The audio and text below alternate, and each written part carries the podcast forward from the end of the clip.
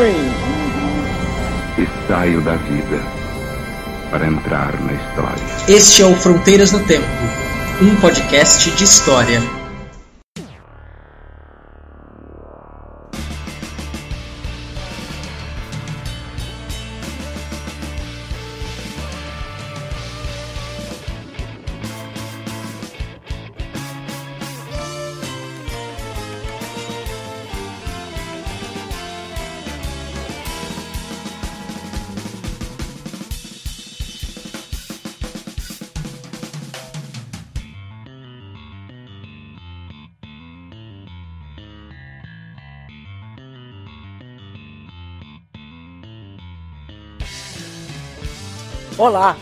Quem fala é o CA Oi, aqui quem fala é o Marcelo Beraba. e você está ouvindo Fronteiras no Tempo. Um podcast sobre história.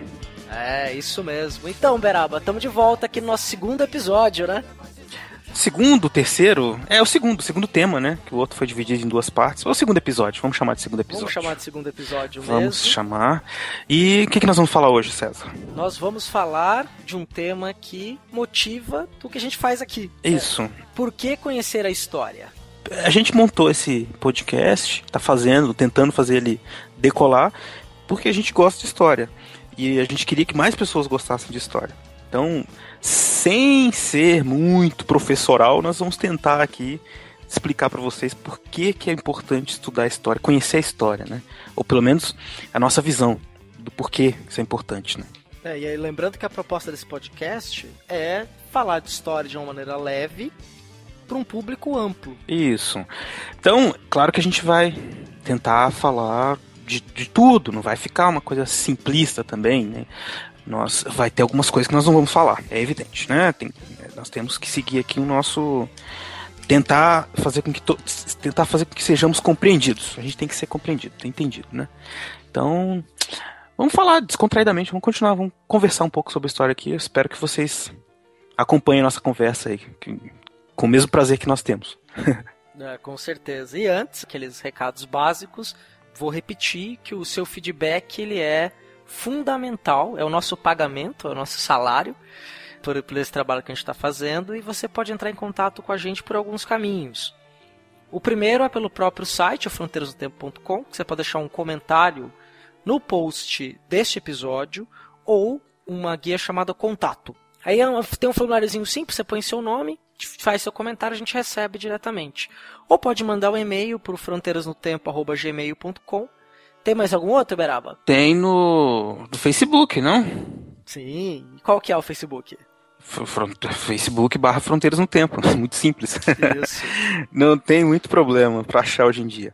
E nós já temos É. Twitter, Beraba? Você sabe que. Não, não deu certo.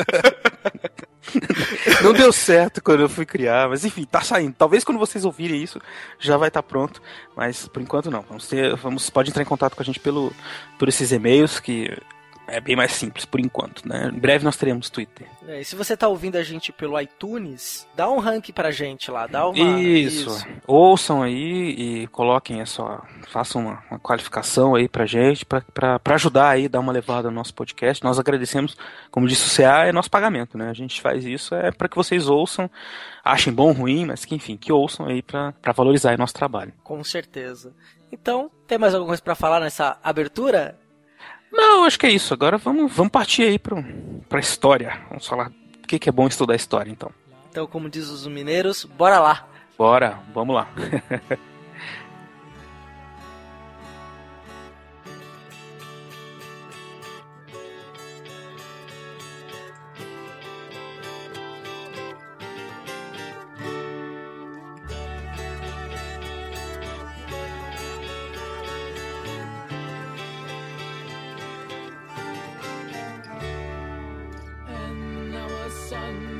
shine inside my skin, revealing a world I've denied. This is the world we have lost through all these years. I thought I could see, but I was completely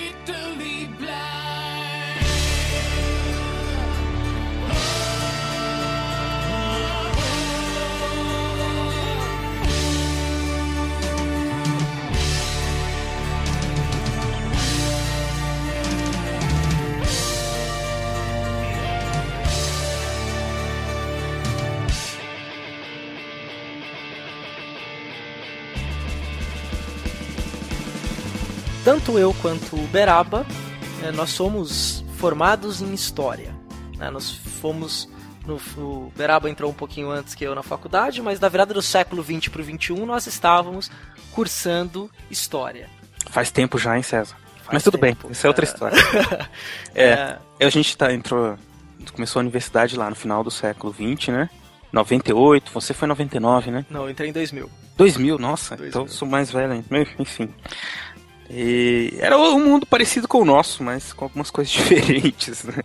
Ah, sim, É. né? Com certeza. Não tinha a, a internet tal qual a gente conhece hoje, que a Ah, gente não vive é. sem, era, não, não, a gente nem pensava que poderia chegar um dia a ficar assim. Não. É, era, é muita coisa, mas a gente nem vai entrar muito nesse assunto. Mas uma coisa, ah, César, por que, que você foi, foi pra faculdade de História? Olha, essa história é uma história boa. Eu, durante todo o ensino médio, eu tava me focando pra prestar jornalismo. Olha que coisa, né? É, que coisa. Não, mas é bem próximo, faz sentido, cara. Sim, sim. E eu queria fazer jornalismo, fazer jornalismo. E aí chegou na metade do. próximo da metade do terceiro ano, quando tava chegando mais ou menos próximo de começar a inscrição para vestibular. Eu sempre gostei de história, comecei a me encantar. Eu falei, ah, quer saber de uma coisa? Vou começar a fazer. Se eu entrar agora na faculdade 17 para 18, eu termino com 21. E aí depois dá tempo de eu fazer jornalismo. Eu vou fazer história primeiro. Vou fazer uma faculdade de história. Eu quero uma faculdade que me dê uma boa bagagem intelectual, né? Pra me dar um diferencial. Eu vou fazer história. Aham. E prestei o vestibular, bati na trave na outra e entrei, porque eu entrei na segunda chamada, Aham, né? Tava na lista de espera da segunda chamada, mas consegui fazer a matrícula no vestibular. aham. Faço história até hoje. Na Unesp, você? você estudou na Unesp Franca, né? Na Unesp Franca, assim Sim. como você, né? Nós Assim. nos conhecemos aí da época de faculdade. Exatamente. 14 anos já, né, Beraba? É, Não, não, deixa esse assunto pra lá. Engraçado, é, eu vou contar minha história depois eu vou fazer um comentário. Porque é o seguinte, né? Eu no ensino médio também gostava de história, gostava de ler. Eu gostava mais de ficção científica, até do que de literatura, assim, clássica. Então eu lia muito, muitas coisas. Gostava. É um pouco da influência do RPG também, gostava de literatura fantástica, essas coisas malucas, assim. E aí veio minha aproximação com a história dessas coisas, jogar Dungeons and Dragons, né? Aquela coisa meio medieval, assim, dragões e fadas e magia. Gostava. É, gostava de ler, né? Isso ajudava. Aí já no ensino médio, acabando o ensino médio, eu gostava também da escola. Né? Olha que coisa de nerd. Meu Deus do céu. Tô admitindo isso publicamente. Gostava da escola. E aí eu queria continuar na escola. Falei assim, bom, pensei comigo, se eu gosto da escola, vou ficar na escola, não posso mais ser aluno, vou ser professor. E dito feito, né? Então, fiz o vestibular em 97, não passei, é um FMG. Talvez tenha sido chamado alguma chamada lá pra frente, mas eu não, não fiquei acompanhando. Naquela época não tinha internet, era difícil saber se tinha segunda, terceira chamada. Eu não acompanhei, na verdade. Eu passei pra segunda fase, mas não acompanhei, não sei. E 98 entrei na Unesp em Franca, que é até melhor porque era mais perto da minha casa, da casa da minha mãe, né, no caso, em Uberaba. E aí fomos, né, fui pra Unesp, assim, meio sem saber direito o que, que ia encontrar ali na história, né. Mas é engraçado que o comentário que eu ia fazer, né, como é uma história que nós já tem um pouco a ver com esse fazer a história, né. Nós estamos usando a nossa memória e, e construindo um monte de, de percepções que nem sempre a gente tinha na época, né, cara. Se, por exemplo, essa coisa, essa, essa, essa racionalidade da história que nós estamos contando agora, assim, do tipo, tem um começo, ah, eu gostava disso, gostava daquilo, por isso eu levei aquilo, né? Sim. Se a gente pensar bem, no passado lá, era uma confusão muito mais complexa na nossa cabeça de adolescente, né, cara? Sim, a gente não tinha a dimensão das coisas, né? E até Não. você falou também da tua vida, eu acabei falando muito rápido, né? Mas eu também, é engraçado, né? Por isso a gente, talvez a gente tenha ficado bastante amigos, né? Aham. Porque eu também era ficcionado em ficção científica, Arthur. Clarke, Carl Sagan. Uhum. Jogava RPG também antes de entrar na faculdade. e, a gente, Pois é. tá aí. e a gente continuou jogando RPG juntos, né? Continuou Beraba? A jogando. faculdade inteira. Muitas histórias. Um dia a gente conta essas histórias de RPG. que é É, só com risada. cer- Com certeza, É. coisas muito boas, aventuras É. muito legais. A gente comentou a esfirra do Habibs quando era 10 centavos, aquela esfirra de carne, a gente se é. de esfirra. É. Ah, não, uma beleza aqui. E também tinha esse interesse pela escola. Eu era aquele aluno que tinha. Eu montei um, um clube de basquete, porque eu perdi a eleição do Grêmio, a gente montou uma- um, um meio alternativo. Tinha um clube de basquete, tinha uma equipe que a gente. Um, um grupo de pessoas com professores que a gente fazia peças de teatro, né? Tinha isso, tinha muito. Tinha envolvimento com esporte, com a escola. Passava o dia inteiro dentro da escola e, pô, isso também foi uma coisa que me chamou a atenção, né? Esse, Nossa, esse é. gosto. E quando é- a gente rememora nessas coisas, quando a gente traz novamente à tona a memória, A gente seleciona o que a gente vai contar. Exato. Porque o Beraba tá falando dessa racionalização. Exato, a gente tá dando um sentido pra uma história que, que todo mundo que fizer esse exemplo em casa, teste esse exercício em casa, agora ouvindo a gente, vai perceber. Tentar lembrar uma coisa que aconteceu na sua vida e tal, você vai dar um sentido pra aquilo. E, e o historiador faz um pouco isso. A gente pega as coisas que aconteceram e tenta dar um sentido pra aquela, para aquilo lá. Ah, aconteceu a Segunda Guerra, igual a gente falou no nosso, nosso primeiro episódio. É uma maluquice, uma loucura. Muitos pontos de vista, mas a gente põe um sentido tenta racionalizar aquilo. Muita gente vai discutir que isso é impossível, vai dizer então que, que a história é uma ciência furada por isso, porque não tem, não existe nada disso, é uma, tudo uma ficção. Quer dizer que é quase uma literatura, mas eu, eu não chegaria a tanto, por exemplo. Mas a gente tem que reconhecer que é bastante complexo, né? Então já, já dá para já dá para ver logo no nosso nossa falando da nossa história para ver o quanto é, é maravilhoso e, e rico, né, o universo da história, que não é só contar o que aconteceu. Até na nossa própria vida tem muita coisa complexa muita, muitas nuances que a gente tem que levar em consideração na hora que tá falando do passado.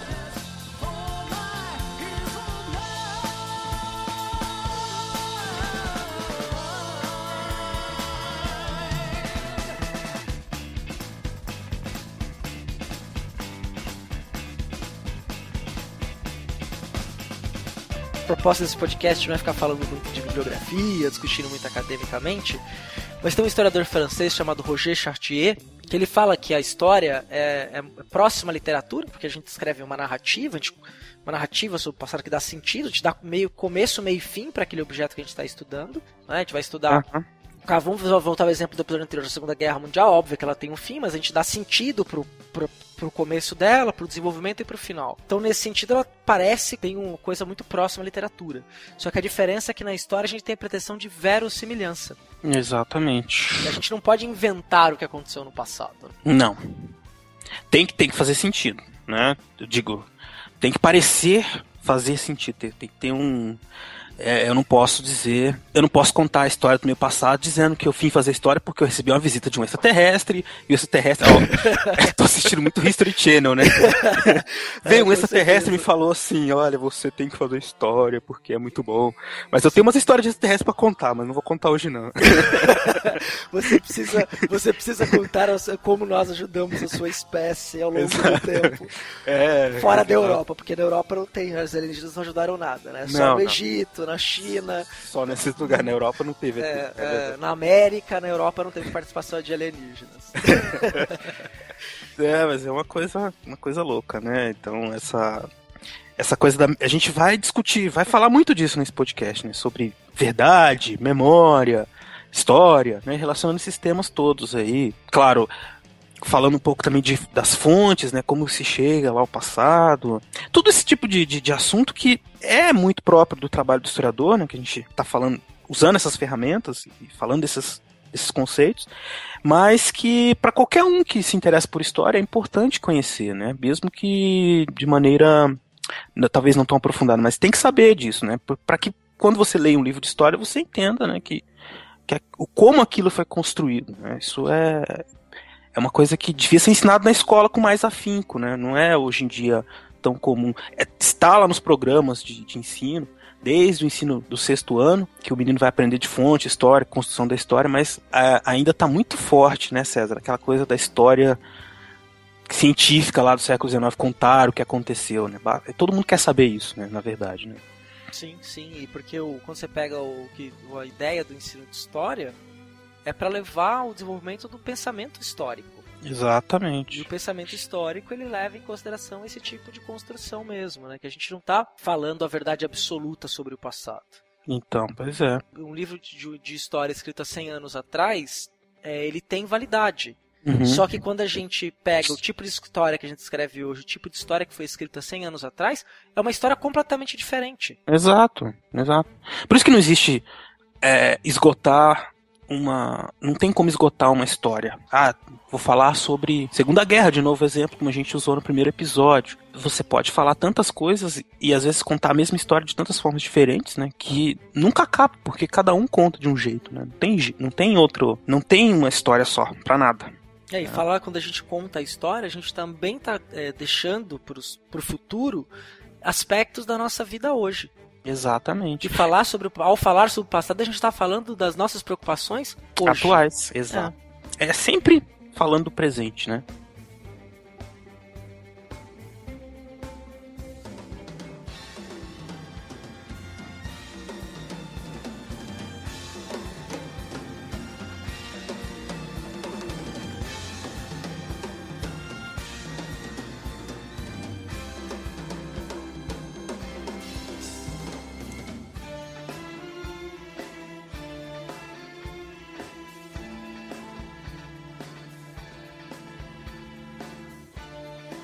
Outra coisa que, que eu acho que é importante, a gente tá falando disso, mas como se fosse uma. Não quero colocar isso como se fosse uma arca do tesouro, uma coisa que assim, olha, isso aqui é, é dos historiadores e tal. É por isso nós estamos fazendo esse podcast, que a gente quer falar pra vocês, olha. A história, ela pode fazer, atingir muitos espaços, pode falar sobre muitas coisas de forma, de uma forma crítica, né? A gente quer passar para vocês essas ferramentas, porque nós tivemos uma formação para isso, é evidente que nós temos uma profissão, é, nós trabalhamos com isso e tudo mais, mas como educadores, professores, pesquisadores, é importante que, pra, pelo menos para a gente, que você, vocês conheçam, saibam que existem essas ferramentas para poder entender nosso trabalho também, para que a história tenha aí uma, vou usar uma palavra antiga, uma função social, né? Que ela use, que ela esteja na sociedade ajudando as pessoas de alguma forma. Não precisa ser uma forma utilitária, prática, né? Como as pessoas são muito preocupadas hoje em dia, do tipo, eu vou estudar história para isso para aquilo. É uma coisa subjetiva, né? Assim, entende a história para melhorar sua vida em coisas que às vezes você nem percebe. Mas enfim, É, e- tô divagando demais aqui. E aí é bom, né, nesse papo, né? Eu vou, eu, eu vou dar uma rápida cortada, porque a gente Corta. vai voltar a falar Ah, sobre tá. isso, Uhum, pra gente retomar um pouquinho daquela pergunta que você me fez, eu vou te retornar a pergunta, né, Beral? uhum, pois não. É, a gente perguntou o que, que levou a gente a fazer a faculdade de história. Então a gente Uhum. vê que teve duas histórias parecidas aí, de trajetórias de gostos parecidos, envolvendo também uma cultura super nerd que a gente Sim. teve. É verdade. E somos até hoje, né? A gente É. gosta dessas coisas ainda. Uns nerds Né? de meia idade, quase. É. Né, Não vamos falar jovens nerds, porque já existe o jovem já, nerd, já, né? já. Não, não, não. Meia idade. Mas, enfim. É, estamos na faixa dos 30 ainda. Tá, não tá chegamos bom. nos- não chegamos nos 40, né? A gente tá Não. longe de, de olhar pro horizonte e ver o inverno da vida, como diziam os gregos, né? Não, tá, tá longe ainda. Nós tá estamos, longe. nós estamos na subida da montanha ainda, não chegamos ao cume, Exato. pra depois descer a ladeira. Ah, Mas, fala. Beraba, quando você era lá um, um jovem padawan, Ah, ah, né, e foi fazer história, o que você pensava sobre história? A história que você estudou, o que, que você vê de vídeo de diferença? é um choque, né? É, Acho que a gente até comentou alguma coisa disso no primeiro episódio. Mas vamos retomar aqui. É um choque porque você espera ver a história contada, começo, meio e fim, né?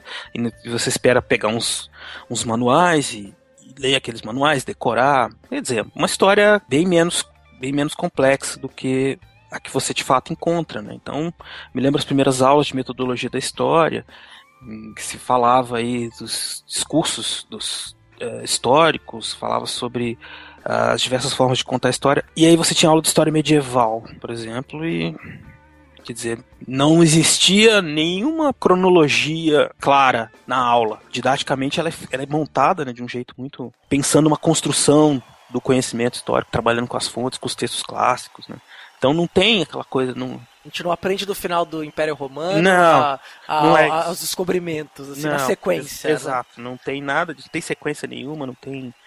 Quer dizer, então, eu acho que o primeiro choque foi esse pra mim, pelo menos, da cronologia. Você fica muito apegado àquilo, começo, meio. Começou assim, e aí eu não via nada começando. Eu já tava tudo lá e você tinha que ir atrás de tudo. Que foi bom, né? Evidente, depois de um choque inicial, você vai se acostumando com aquela coisa, com todos esses. Com todo essa, esse universo e, e vai imergindo, né, em tudo aquilo. Viver sem conhecer o passado é andar no escuro.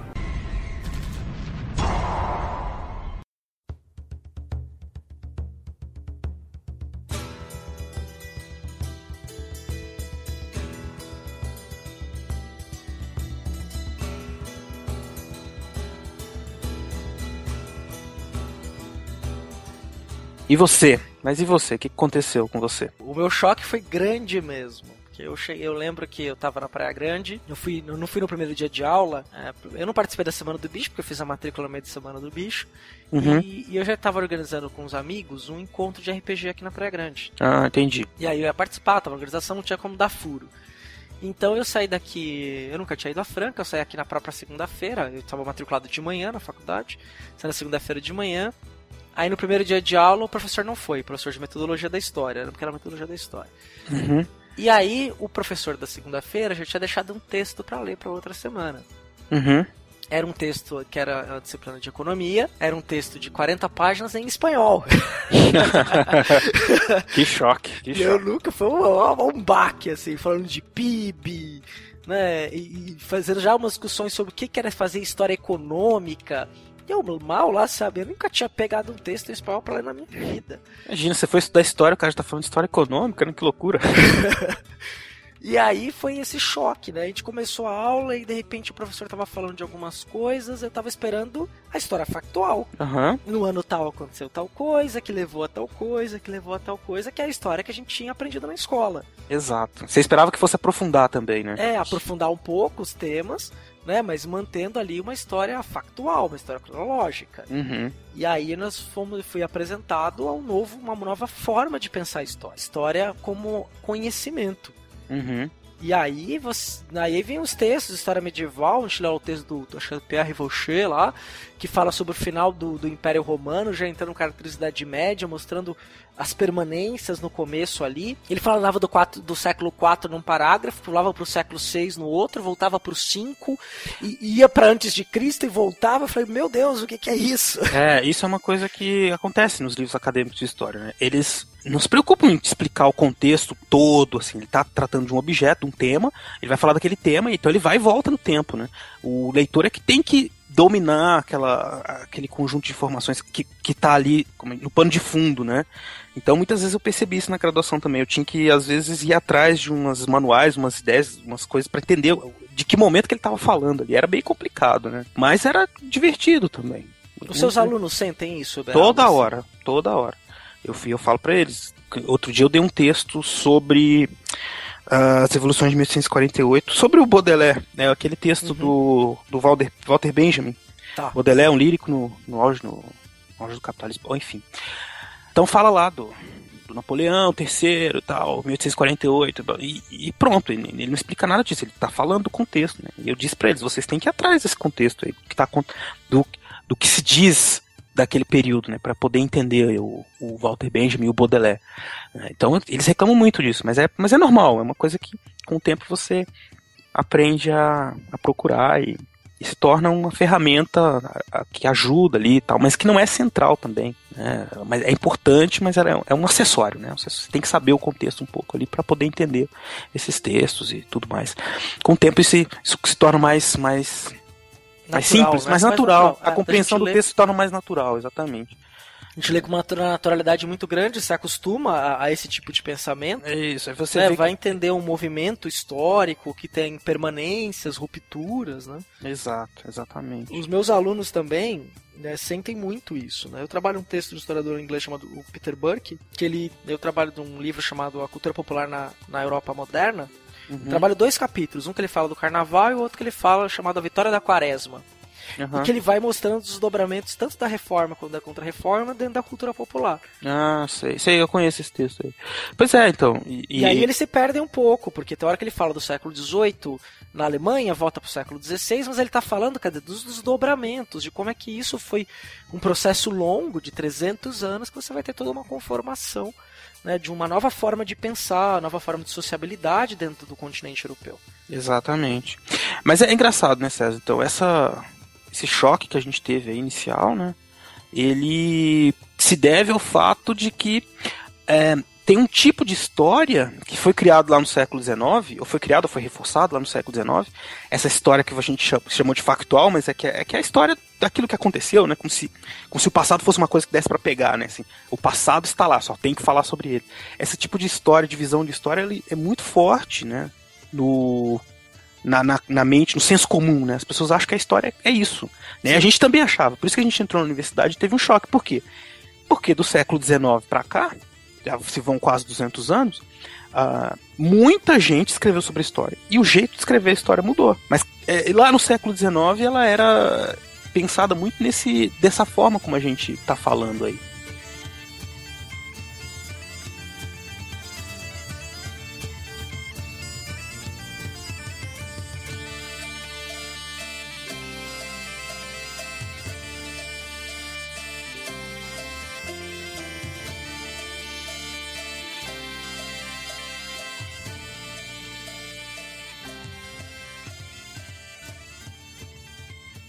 Então, Beraba, só para esclarecer para o nosso ouvinte, né, o que, que a gente está dizendo aí sobre essa história factual, o importante do século XIX, para ser dito aqui, é que foi no século XIX que a história se transformou numa disciplina acadêmica.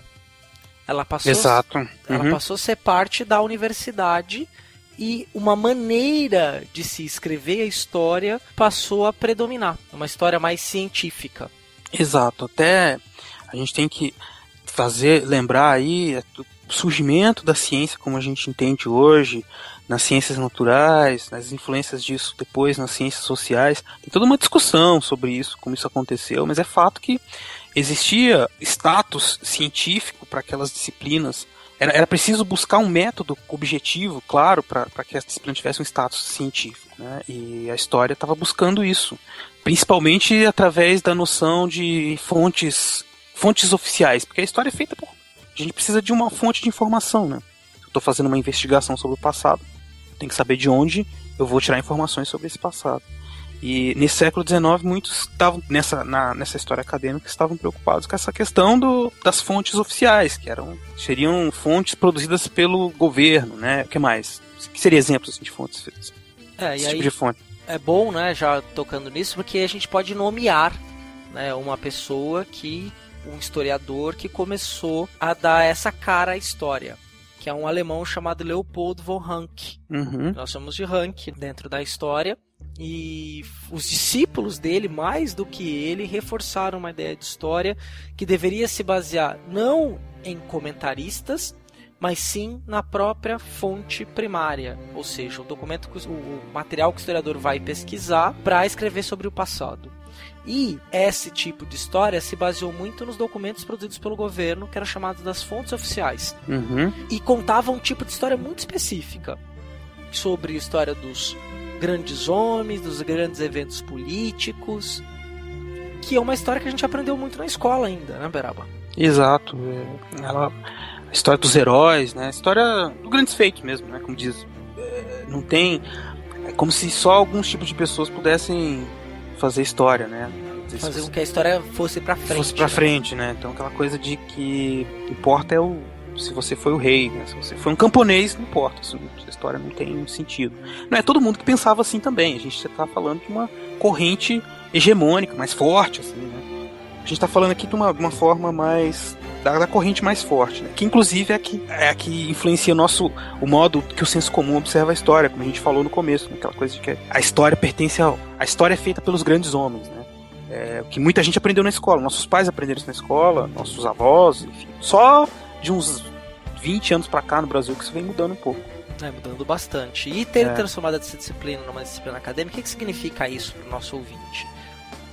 Transformar uma disciplina numa disciplina acadêmica é você estabelecer regras para definir o que é e o que não é história. Significa também que agora você pode escrever um escrever um livro, né, sobre isso com autoridade, né, de, de- de- da, da universidade por trás também. Dizer, tem todo um valor simbólico nisso também. Que, é, você diz quem é que pode escrever história, aqueles que têm as ferramentas, que dominam o método, né?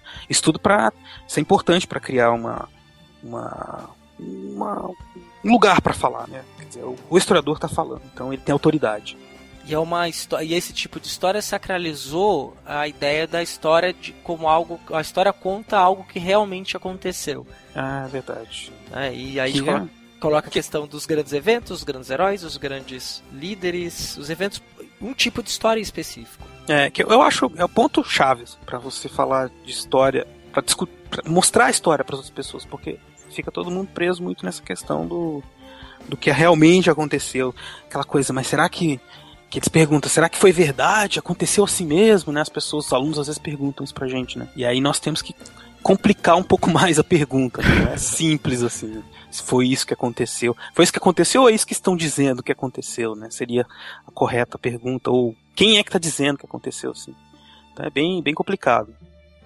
É, e a história ela é viva, né? Ela não é uma história. A história não é um conhecimento monolítico que é sempre igual. Ela, a própria maneira como a gente escreve sobre o passado muda muito. É, então, e isso, essa seleção de fontes, esse jeito todo certinho, metódico de contar a história, ele vai sofrer muitas críticas, óbvio, né? Tem muitas correntes e já no século, no final do século XIX mesmo, você tem pensadores decretando a inutilidade da história, né? Porque ficava aquela coisa, né? Só contando, é como se fosse uma história administrativa quase, em muitos casos, né? Contando as sucessões de ações do, do de governo, do Estado. Não tinha um diálogo com as outras ciências que estavam se desenvolvendo, né? E, e, esse diálogo foi reivindicado muitas vezes, né?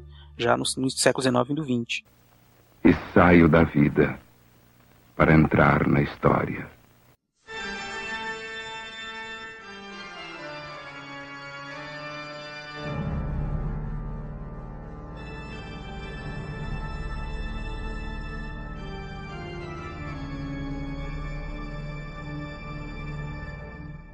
Por outro lado, né, para a gente não falar que é esse tipo de, de concepção de história foi importantíssimo para definir até mesmo o próprio trabalho do historiador nos dias de hoje. Exatamente. A necessidade de buscar por vestígios do passado que permitam que a gente narre uma história, conte uma história sobre o objeto que a gente está estudando.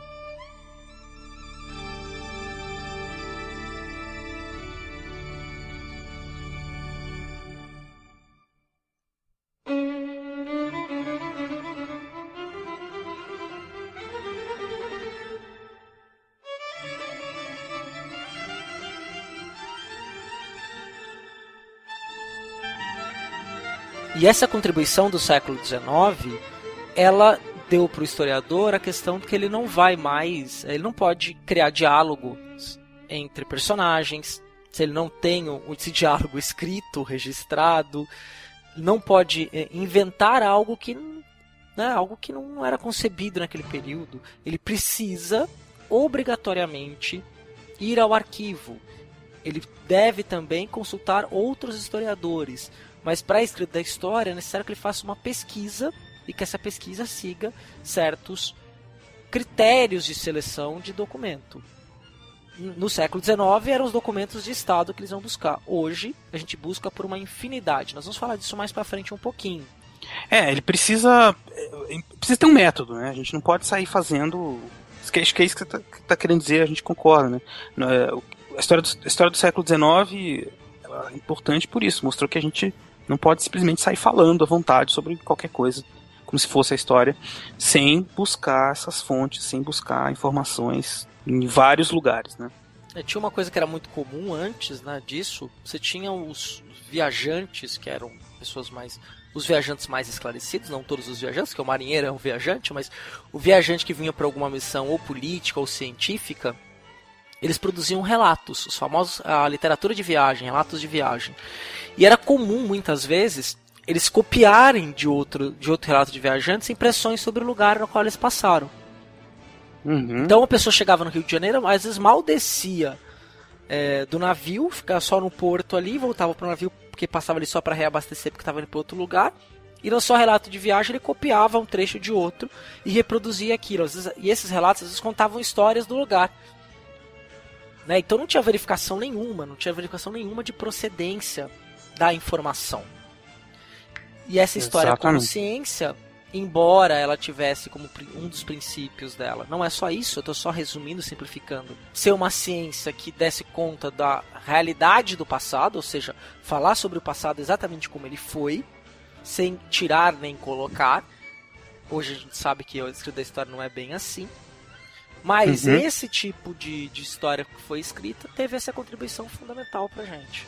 Claro. Sem ela, a gente não estaria aqui agora falando de. Não teria feito curso de graduação em história, não estaria falando como historiador, né? enfim. É importante, né? Não podemos perder isso de vista. Mas e aí, o que, que mais? Que, que, avançando depois nas críticas, a gente tem eh, essa questão toda da interdisciplinaridade. Acho que é importante a gente lembrar, né? Que a gente sabe que existem muitas formas de fazer história, a gente tem que escolher uma delas e seguir o caminho, né? Então, quer dizer, é até difícil. Né? Quando você fala com um engenheiro ou com um médico, é, todas as ciências têm uma discussão, é evidente. Não estou falando que tem uma que é mais objetiva que a outra. Nem a matemática, nada, nem os números são tão objetivos assim. É, essa ideia de ciência objetiva está tá sendo cada vez mais questionada. Uhum. É, e as ciências humanas estão contribuindo para isso. Né? A gente está mostrando é, que existe interpretações variadas para tudo. Até para uma conta de 2 mais 2 pode não ser igual a 4. Enfim, Sim. É, o que eu estou querendo dizer com isso é que tem muitos caminhos, tem na história. Mas ela é uma ciência por quê? Porque o cientista escolhe, o pesquisador escolhe um caminho e segue aquele caminho, uma certa racionalidade, uma certa lógica e, e vai até o fim daquilo lá. E isso é fruto aí do que no, no século XX isso acabou gerando frutos no século XX, né? Muitas produções que buscaram, como você falou, outros tipos de fontes históricas, né? não só mais essas fontes produzidas pelo Estado, mas basicamente qualquer coisa que o homem produza como cultura se torna fonte, né? Qualquer coisa a gente pode usar para saber o passado, né? Sim, até nisso até falo para meus alunos, né, que o, o, termo fonte me dá um certo arrepio, né?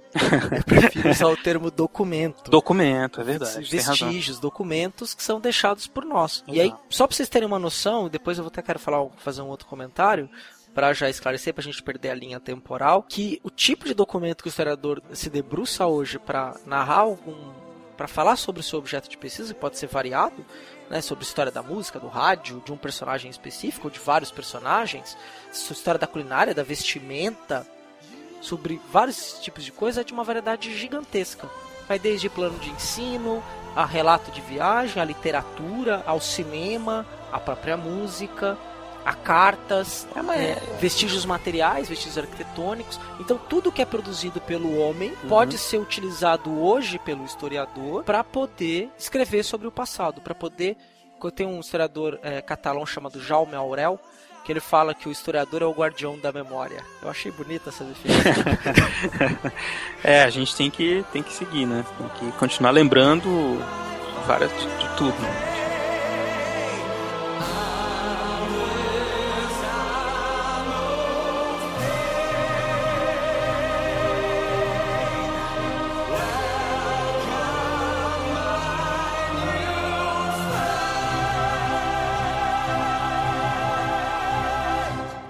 E essas disciplinas acadêmicas, a história, essa história do século XIX vai sofrer crítica porque no século a gente tem hoje, por exemplo, cursos de ciências sociais, tem antropologia, sociologia, ciência política, psicologia, que, que entram aí né, nas discussões, a psicologia social entra nessa discussão também, a economia.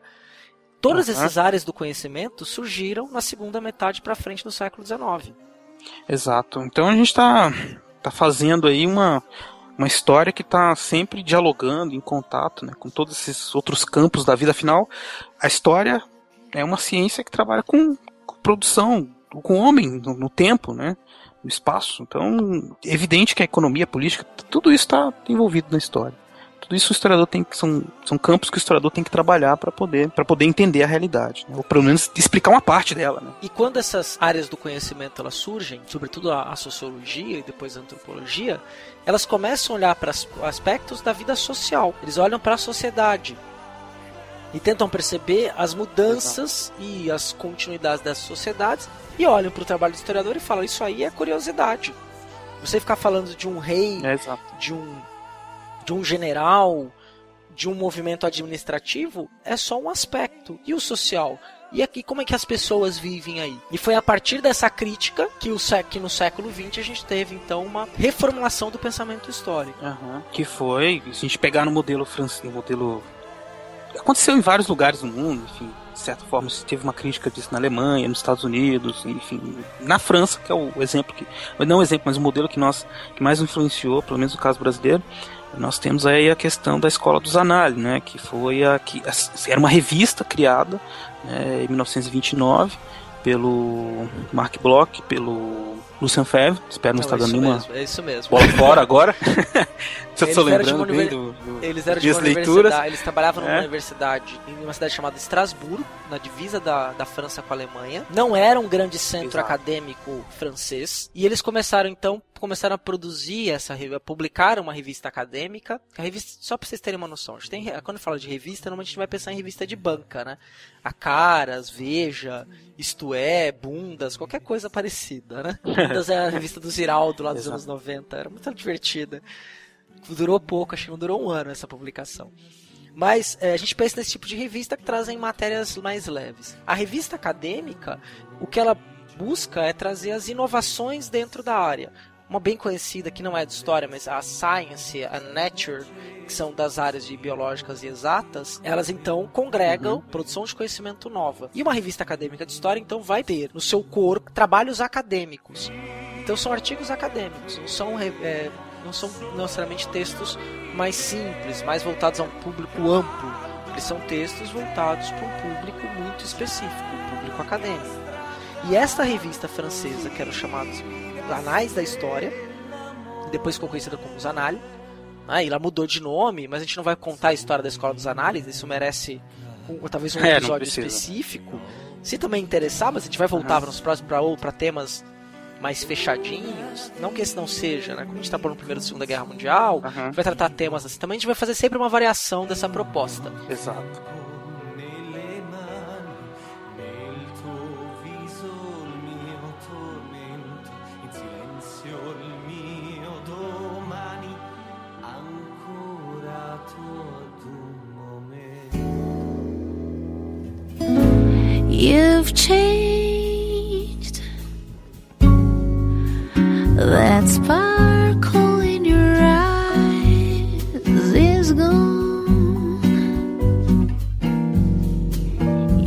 Smile is just a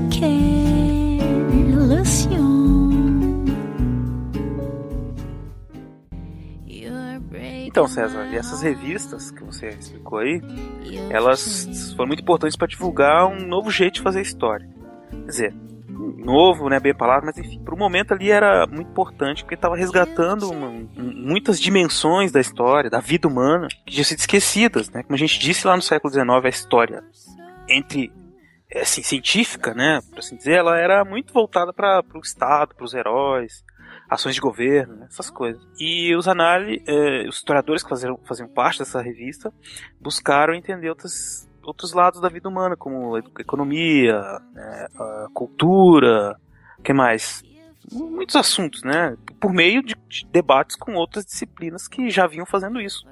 Antropologia, sociologia, é, a psicologia, enfim, aí surge coisas, por exemplo, história, história das ideias, das mentalidades. É que é claro que eu tô, tô exagerando, que tô adiantando. É um, é um esse movimento da, que é chamado Nova História, ele tem várias fases, né? Sim, claro, né? É um processo longo, né, Bernardo? Longo. Dura anos e anos e anos. E, e tá em mutação até hoje, né? Até É um- hoje. É um período importante, né?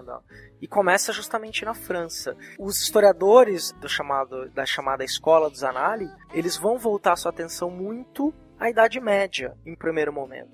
Eles vão revisitar lá a Idade Média e desconstrói toda a ideia de que daquela ideia de Idade das Trevas. É, que é também um grande, grande lugar comum da história, né? Sim, se até- fala.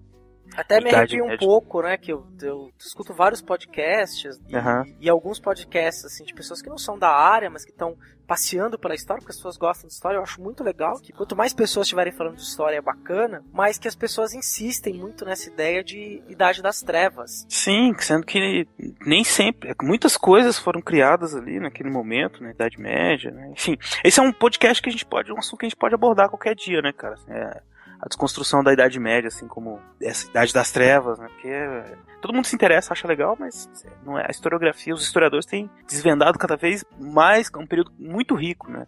E que, e que por sinal, se a gente pensar em termos de ações que a gente pode considerar assim, vai, se a gente fizesse uma balança de bem e mal, assim, a Inquisição, vamos pegar a Inquisição, por exemplo ela nos depois da Idade Média, na Idade Moderna, ela era bem mais, por assim dizer, bem mais eficaz na arte de punir e perseguir, enfim, Sim, que na Idade certeza, Média. Com certeza. Mas isso é um outro assunto para outro dia, né, cara? É, a gente pode aí abordar, dar outros dobramentos para essa questão.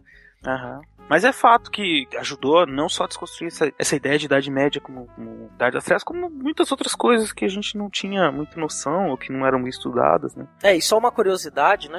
Tem gente, muita gente sabe disso, mas tem gente que não sabe, que a própria conceituação do termo para Idade Média como Idade, Média, Idade das Trevas foi feita pelos homens do, renas- do Renascimento.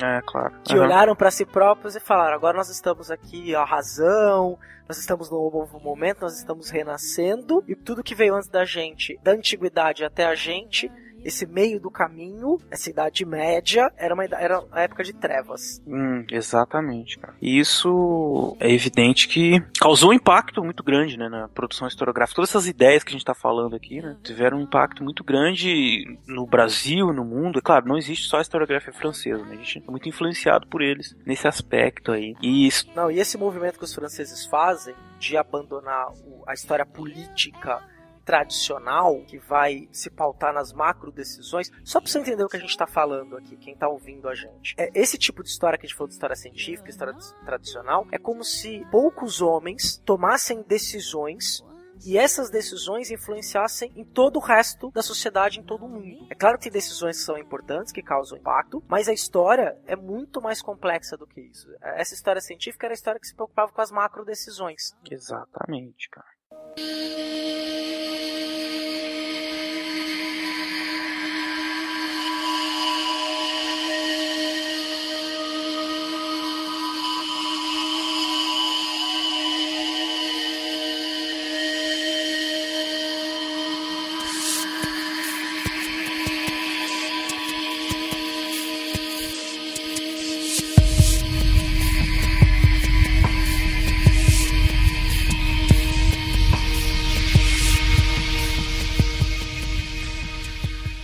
Aí, numa dessas fases aí, uma churrada de novos temas, né, cara? Então a gente pode fazer história de tudo hoje em dia.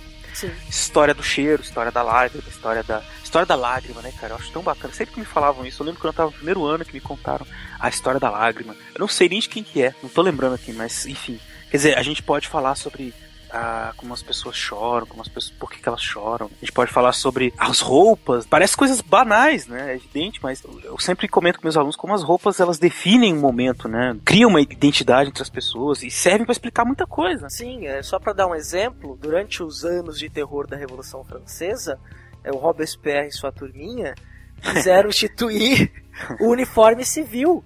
Exato. Roupas é muito com, as cores da tricolor para as pessoas usarem na rua, o azul Exato. republicano. É muito, muita maluquice. Então, é, é, partindo dessas indumentárias, né, da roupa dessas pessoas, você entende como era o pensamento revolucionário, né, na França, Sim, década de 1790. Se a gente puxar pro episódio passado sobre a Segunda Guerra Mundial, os membros de partido político, os membros do Partido Comunista, os membros do Partido Nazista, eles usavam uniforme. Exato. Tanto que hoje é proibido pela Constituição. No Brasil, por exemplo, é proibido que, que os partidos políticos uniformizem os seus membros. Exato. E, e aí tem a diferença, né, César? A gente tem que falar assim, voltando à questão metodológica, por assim dizer, né? A história da roupa pode ser uma coisa muito banal e cheia de curiosidades se você só ficar descrevendo as roupas, que não é isso que o historiador faz, né? Você pode escrever um livro falar sobre os tipos de roupa que existiam no Brasil colonial, no Brasil imperial, maravilha, mas se você não usar isso para entender a sociedade, não fizer um- uma ponte disso com, uma interpretação mais geral da sociedade, isso, é claro, tem valor, pode até vender muito mais do que um livro de historiador, mas é, perde um pouco da,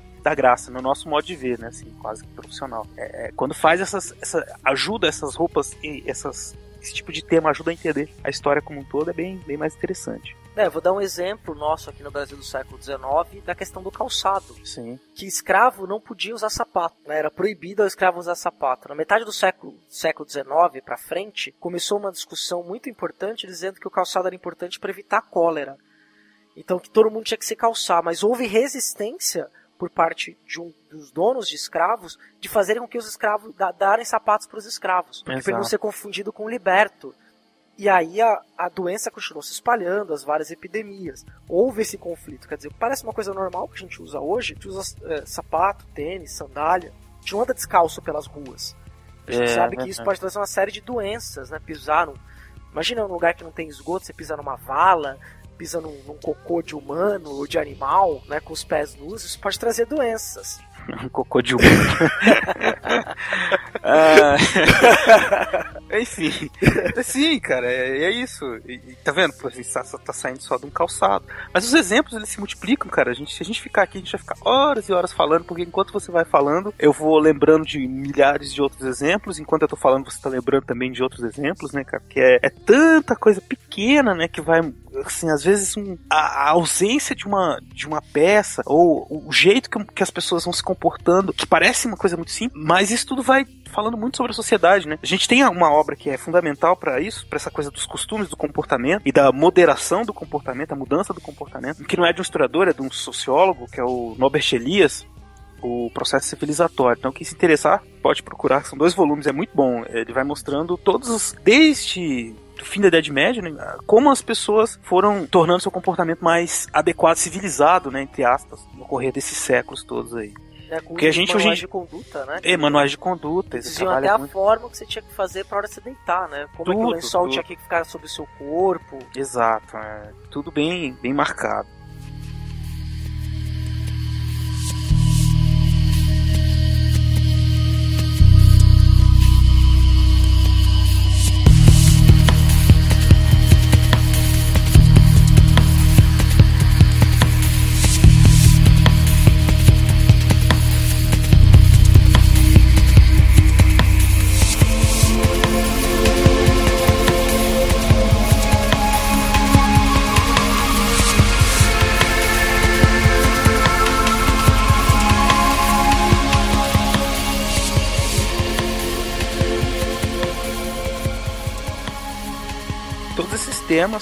Todos eles, é evidente, também sofreu críticas por tem historiador que não gosta disso até hoje, né? Eu lembro que a gente na faculdade tinha um pouco disso, né, César? Aqueles que, que eram os historiadores da, de verdade, que trabalhavam com economia, política, aquela coisa assim mais séria, sisuda, né? E o pessoal da perfumaria, né? Que trabalhava com, com literatura, que trabalhava com, com sentimentos, cheiros, enfim, essas coisas. assim. Moda, né? Moda, E né? isso contaminava os alunos, né? Porque muita gente não tinha lido e falava Não. mal. Falava mal, falava mal. Não Ah, li e não gostei. Não, nem não gostei. Mas tem uma coisa que eu não tenho hoje em dia é preconceito. Eu acho que qualquer coisa que tá falando de história, pra mim, me interessa. Mesmo que for ruim. Às vezes eu acho que Eu tava falando, ah, uma pessoa. Qualquer um pode escrever história, na minha opinião. Claro que depende muito de como vai ser aceito, como é que vai, foi feito e tal. Mas pode escrever, não pertence a ninguém. Acho que isso é legal. Pelo menos esse é meu ponto de vista, né? A pessoa escreveu de um jeito que não foi muito científico, não tem muitas fontes, nem muito- muita ideologia, mas ficou interessante, tudo bem. É, Muitas vezes a pessoa até vende mais, né, livro. Hoje em dia, daqui a pouco a gente vai falar mais sobre isso, né, mas é, se consome muita história, as pessoas não querem falar. Fala-se bastante dessas curiosidades, coisas que chamam a atenção, né. Eu lembro que eu estudo, eu fiz muito estudo sobre crimes, criminalidade, né.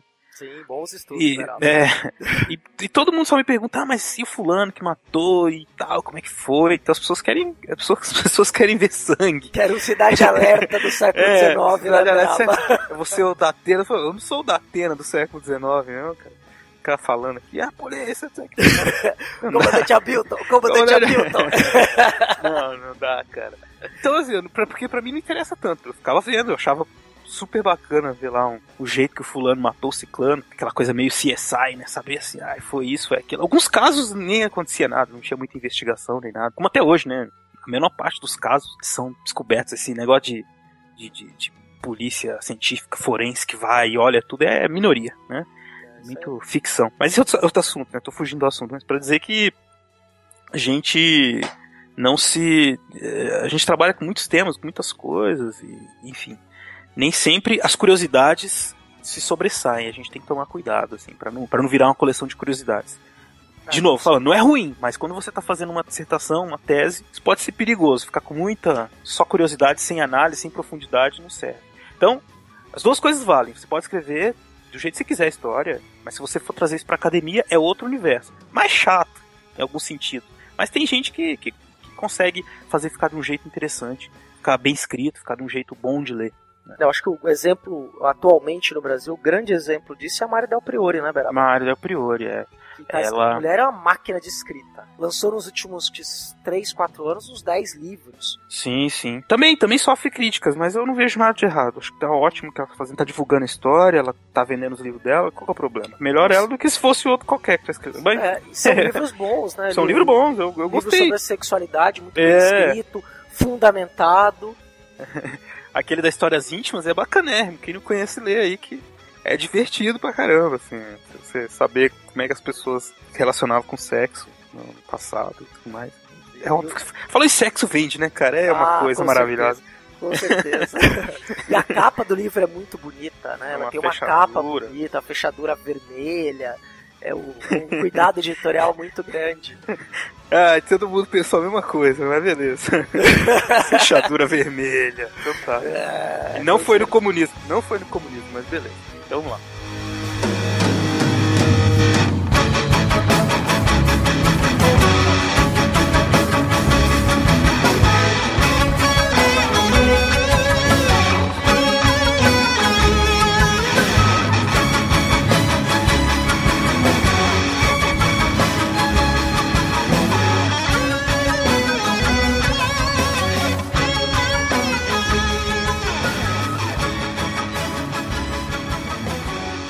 mas o que mais, César, que a gente tem aí? Tá? Tem- então teve uma série de temas, né, cara? Temas é que não faltava. E aí a gente tem a, a máxima né, de que tudo é história.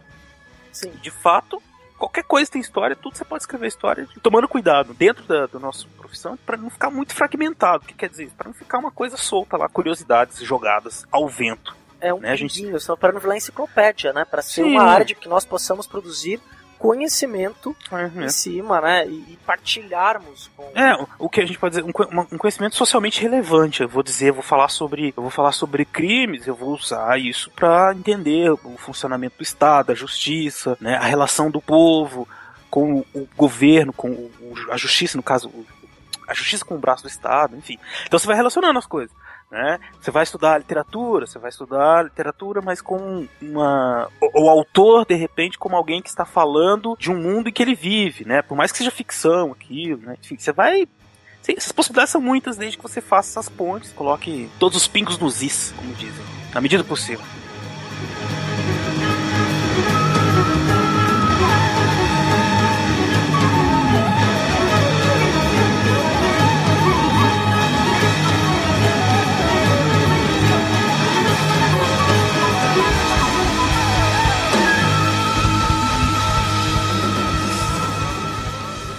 Historiador, quando vai fazer um trabalho, ele tem que tomar sempre esse cuidado. Né? Isso que, a, his- que essa escola dos análises, essa historiografia francesa, que é a historiografia mais, mais influente no Brasil. A Uhum. gente, nós lemos muito mais historiadores franceses do que historiadores americanos, por exemplo, que fazem uma história próxima, que começaram o mesmo movimento conhecido como New History, ao mesmo simultaneamente aos franceses. Uhum. E a gente lê mais é, alguns historiadores ingleses, nós lemos, mas a maior parte dos historiadores que nós lemos são de origem francesa. Quando a gente vai ler, claro, obviamente, textos sobre teoria da história ou trabalhos que nos ins- inspiram aqui. É, a gente é muito ligado a eles, sim. Qualquer um, se vocês forem atrás na bibliografia de qualquer historiador na internet, vocês vão encontrar muita coisa de francês e a gente publica também, traduz, né, muitas coisas. Isso é bom, né? É, desde que a gente não fique também fechado a isso. Eu acho que a gente tem alguns outros movimentos é, historiográficos importantes. Não vamos entrar em todos aqui, porque não vem ao caso, né? Ou historiadores importantes, que, não são, que são ingleses, alemães, né? Gente que desenvolveu teoria da história que, que é muito relevante até hoje, por exemplo, o Walter Benjamin, né, que é alemão, o Thompson, que é inglês, enfim. Mas a, a historiografia brasileira está muito ligada a francês, isso é fato. Sim. Tem jeito.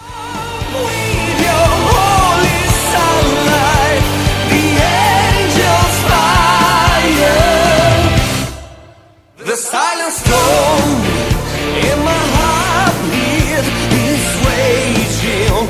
After questions some, no way back. Legal agora, Beraba, a gente trazer a discussão para um outro ponto sobre os usos da história. Ah, sim, é verdade. Tava comentando aí todos esses temas, essas questões, eles ajudam a, a criar vínculos né, entre as pessoas também. Quando, quando se escreve sobre a história, exemplo, de um povo, dos costumes desse povo, você tá trabalhando com a identidade desse povo, por exemplo, né?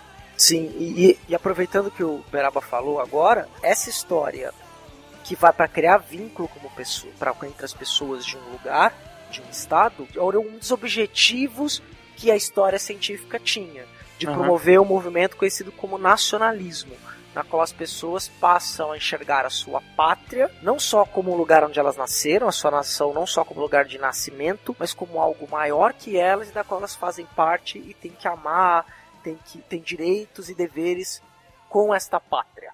Isso, é como se você cria A história, então, ela- a gente tá saindo um pouco dessa coisa científica, né? da- tá, a gente tá falando tal da ciência, que ela foi usada isso no século XIX, é evidente, mas é como se ela, quando ela vem pra sociedade, ela tenta trabalhar com a memória, né, das pessoas pra fazer com que, mesmo que não seja necessariamente, mesmo que seja uma idealização do passado, uma coisa que não aconteceu, mas que enfim, é uma interpretação diferenciada pra fazer com que as pessoas criem uma relação com aquilo. Né? Por exemplo, a gente pega a, a- independência do Brasil, vai, isso é um exemplo muito clássico, né? É, se você analisar a independência do Brasil, os personagens que fizeram parte da independência, nós temos algumas figuras heróicas, tipo Dom Pedro I. Independência ou morte. Aí você assiste, o, você assiste o filme lá de 1972 com Tarcísio Meira, todo bonitão, Dom Pedro I, gritando independência ou morte. É um filme todo heróico, todo pomposo, né? Aí você pega nos anos. Eu não lembro quando foi. Quando foi aquela série lá do Quinto dos Infernos, cara? Final dos anos 90, começo dos anos 2000, por aí? Ah, não, vamos voltar antes. Vamos voltar no filme da Carla Camurati, né? Que acho que é 94, né? Isso. A, a Carlota Joaquina. Então, já é outra história. Não tá falando necessariamente da independência, mas tá falando lá da vinda da família real então, pra pro Brasil. Tá falando desse mesmo pessoal ali, é, do mesmo grupo, né? Que é muito engraçada a representação do Dom Pedro, Aham. porque ele aparece com um coletinho verde e amarelo, é o Marcos Palmeira sem camisa por baixo, ele Exato. mostra. Sim, carregando uns papagaios na rua, assim. Ah, foi o cara. É, pegador, né? Assim, pegava tudo. Ah, é. Isso, isso, isso não é nem tanto história, não. Ele gostava mesmo de, de dar uma É. fornicada, mas tudo bem. Ah, isso, é outra história, mas o que eu quero dizer é você. é, são dois usos diferentes da história, né? Tem um momento em que era preciso construir heróis, anos 70, a gente tem que, tá lembrando, tem que lembrar que o Brasil vivia uma, dita- vivia uma ditadura militar, né? Então não caía bem fazer um, um filme, ou, ou usar, ou pensar a história da independência de forma crítica, né? Era preciso reforçar essa coisa do Brasil grandioso e tudo mais. Já nos anos 90, esse filme foi feito o quê? Depois da era Collor. Então era escrachar tudo. Esse país não é sério. Vamos mostrar como não era sério desde lá da época que a família real veio. Então veio pra cá um, um rei gordo e idiota, uma rainha louca, uma, a mulher dele que era uma maluca também, enfim. São coisas que dizem muito são histórias, formas de contar a história que dizem muito do, do momento em que ela está sendo produzida, né? A gente disse isso no começo do programa, a história não fala sobre o passado, ela fala sobre alguém de um momento que está falando sobre o passado. O que eu quero dizer com isso? Se a gente escrever hoje uma história sobre a independência, a gente não está falando sobre a independência, está falando sobre o César e o Marcelo Beraba, que, que escreveram, que estão falando sobre a independência em 2014, ou seja lá quando você estiver ouvindo isso. Mas, aliás, não, a gente gravou em 2014, então tudo bem. É, agora é- tá atualizado. Tá atualizado. É, o- ela diz muito mais sobre nós mesmos Nós do que sobre o passado. né? Exato. Então, e, e aí que a gente pega um desses usos, né? Trabalhar com essa, esse uso da história. A gente, a gente tem uma intenção em escrever sobre um determinado assunto. Num momento qualquer. São as, as coisas que instigam a gente no presente. A gente tem problema hoje com, um assunto, sei lá, política, por exemplo, né? Política. Falar de política. Hoje em dia, escrever sobre política é, é uma demanda interessante, né? Uma coisa interessante porque porque está debatendo muito isso, né? E, e há muita desinformação também. Eu- qualquer dia vamos falar sobre isso, né, César? Porque eu, eu me arrepio, modestamente, assim, de ouvir tanta gente falando do período atual, né? Não, mas nas redes sociais, né? é, talvez a gente esteja, esteja prestando um serviço. É. Falando sobre o movimento político, Ou é uma história, uma breve história política do Brasil, É. para parafrasear o, o livro aí do Boris Fausto, né? Isso, é uma coisa Breve assim. história concisa do Brasil. e, fa- e falar um pouco disso também, né, desses movimentos políticos, porque acho que o historiador ele acaba é, respondendo essas demandas da sociedade, Sim. né, para mostrar como é que foi o processo de transformação de alguns elementos. Eu não vou falar, não é, não é assim para a gente aprender com os erros do passado para não repetir, que é uma coisa de senso comum que na verdade é uma bobagem. É. Né, porque a história não é repetitiva, mas deixa isso mais para nossas conclusões. deixa mais para nossas conclusões é, é, essa discussão. Mas é justamente para a gente entender nós mesmos, a nossa sociedade, a gente volta os olhos para o passado. A gente deu o exemplo do História Íntima, Íntimas é, da Mary Del Priori, porque a questão sobre a sexualidade e a intimidade é uma questão fundamental para nós hoje. Exatamente. Ela é até colocada como questão de qualidade de vida. Se mede a qualidade do relaciona- dos relacionamentos também pela qualidade da vida sexual. Sim, aquela quantidade de vezes que. É, enfim. né? Até se você é bem sucedido ou não, né? É. Se- Isso. Quantas experiências sexuais você teve? Os casais conversam sobre isso hoje. É. Quando as pessoas começam a namorar. Aqui é o professor de sociologia falando. É. Quando os casais começam a namorar hoje, eles vão se. Acaba em determinado momento, que pode ser um acerto ou um erro, dependendo do casal, de contar suas experiências sexuais do passado. Ah, é? As pessoas fazem isso? Eu não lembro mais, cara. Faz tanto tempo. Fazem isso, fazem isso. Deixa isso pra lá, vai. É. É verdade. Que coisa. Mas, Pois é, então. É... Vou arranjar um outro alguém. Onde anda o meu amor?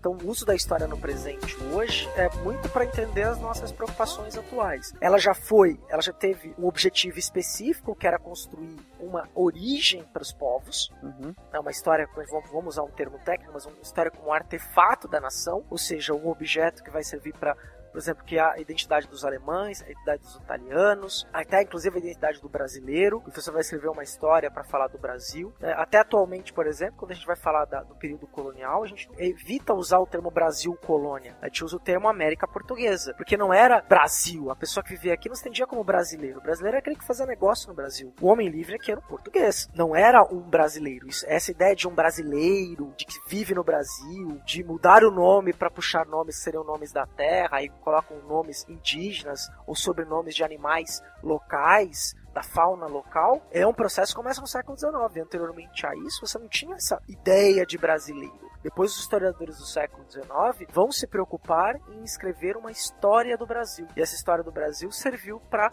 criar no século XIX a chamada identidade, eh, identidade nacional do Brasil daquele período. Exato. E depois, nos anos 30, a mesma coisa, no período dos militares.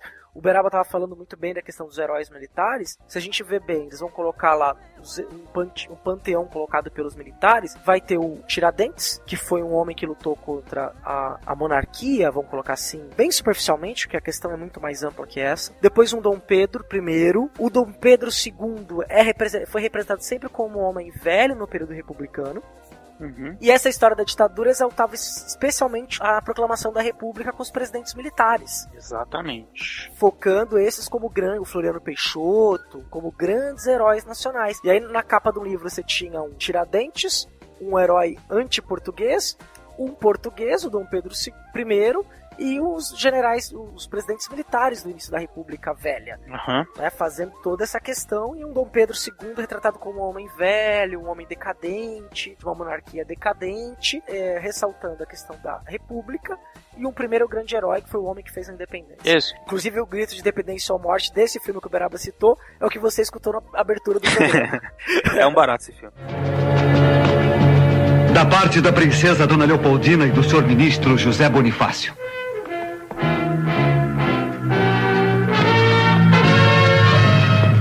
Portugal nada mais temos a esperar, senão escravidão e horrores. Decida-se Vossa Alteza o quanto antes, porque resoluções e medidas de água morna para nada mais servem. Cada momento perdido é uma desgraça. Só há dois caminhos a seguir: partir para Portugal e entregar-se prisioneiro das cortes, ou ficar no Brasil e proclamar a independência. Mande mensageiro para São Paulo, que estropie tantos cavalos quantos forem necessários, mas que entregue o mais rapidamente possível estas mensagens ao príncipe regente. Todos em forma! Sai! Canalhas! Parasitas! Cachorros! O que é que aqueles imbecis estão pensando? Eles querem e terão a sua conta. Em forma! As cortes de Portugal querem nos escravizar! De hoje em diante, as nossas relações estão cortadas! Eu nada mais quero do governo de Lisboa!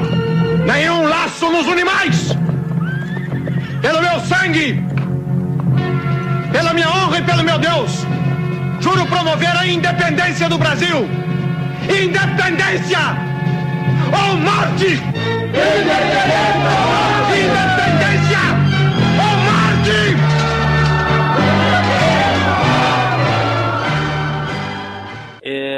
que tudo isso? Porque, nesse exemplo do César, concluindo, pra que, que eles fizeram tudo isso? Pra justificar o fato de eles terem tomado o poder e criado a República. Ora, nós tínhamos heróis que sempre lutaram pelo Brasil, o Brasil tinha um destino, né? Como se tivesse um destino, o destino era ser uma república grandiosa, um país maravilhoso que é. Então, enfim, é nesse sentido que a gente tá falando de uso da história, né? Uma história pra justificar quem tá. Pra justificar uma posição, justificar uma, uma, uma situação qualquer, né? Pra criar identidade, pra justificar. Enfim, tudo isso ajuda alguém. A história tá ligada muito ao poder também, né? Assim, quem tá no poder, quem controla esse fazer da história, esse tipo de história que vai ser feita, ele é, tem uma, uma influência muito grande né, na percepção que as pessoas vão ter da realidade depois. Quem controla o passado controla o futuro. Exato. Quem controla o presente controla o passado. Exatamente, é, isso aí é o que? É George 1984. Orwell, né, cara? 1984. é, também importantíssima lição de história aí. E é fato. Você constrói, Mas constrói e hoje- destrói inimigos, né? É. Basta a gente ver isso não só na história, né? no presente também, com o poder né, da mídia de, reconstruir histórias, tempos não tão distantes, mas se você começa a falar muito daquilo, acaba se tornando uma uma visão geral assim das pessoas sobre um período, né? Então, sobre a ditadura militar, muito tempo se falou muito mal. Agora tem gente que tem os revisionistas, tem gente que tá falando que não foi tão ruim. Tô até com medo disso, mas tem gente que, que, que acha que, que o buraco é mais embaixo, que tinha muito comunista. A gente tá vendo exatamente nesse caso da, da ditadura militar ou da ditadura civil militar, essa luta aí pela história, né? Quem que vai contar a história da ditadura? Quem era da dentro do governo quem era de fora, né? E aí não deixa de ser uma posição ideológica também, uma posição política da pessoa, né?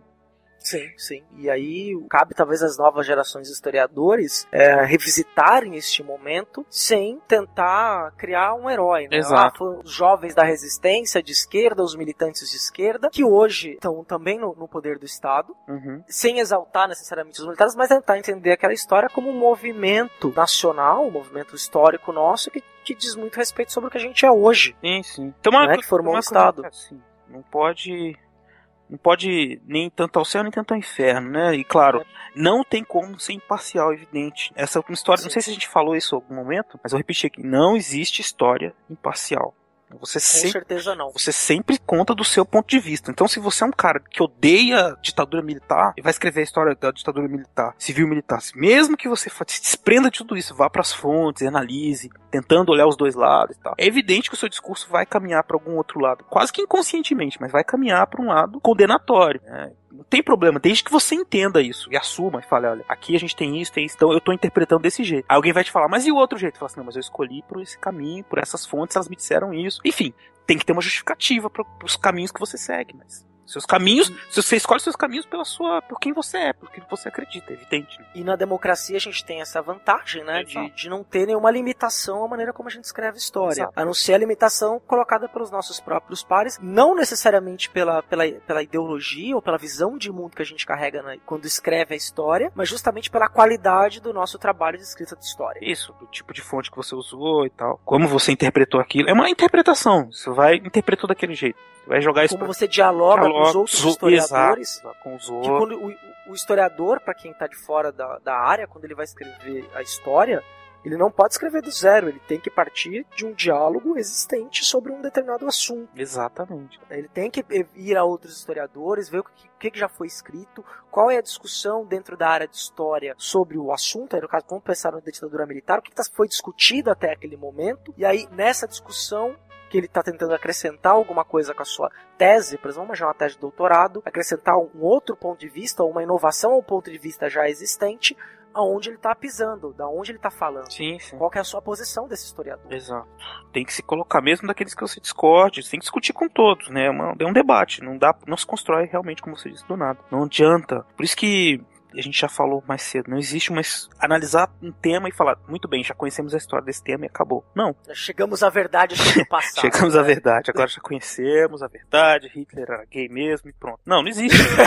é assim, cara, tem que ir atrás, saber se. é. Aí não, ele não era gay, não existia esse conceito de homossexual que existe hoje em dia. Tá vendo? Aí Você vai fazendo debate, tá vendo que não é bem por aí. Então, é, existem muitas formas de. Né? Porque E hoje a gente tomaria uma outra posição, né?